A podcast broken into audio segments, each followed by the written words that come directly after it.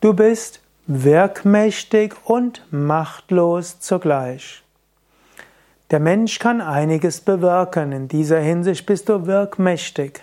Auf der anderen Seite fühlst du dich immer machtlos und ohnmächtig, denn vieles kannst du nicht machen.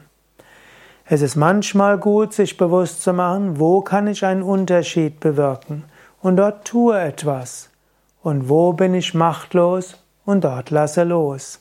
Es gibt ja den alten Mystiker-Spruch, das alte Gelassenheitsgebet.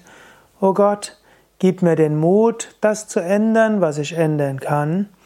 Gib mir die Geduld, das hinzunehmen, was ich nicht ändern kann. Und gib mir die Weisheit, zwischen beidem zu unterscheiden. In diesem Sinne, da wo du etwas ändern kannst, wo du wirkmächtig bist, dort tue etwas, sei eine Kraft zum Guten.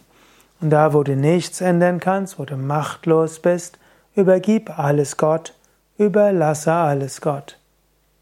Von einer höheren Warte gesehen, macht Gott sowieso alles. Selbst da, wo du scheinbar wirkmächtig bist, bist du auch nur ein Instrument in den Händen Gottes.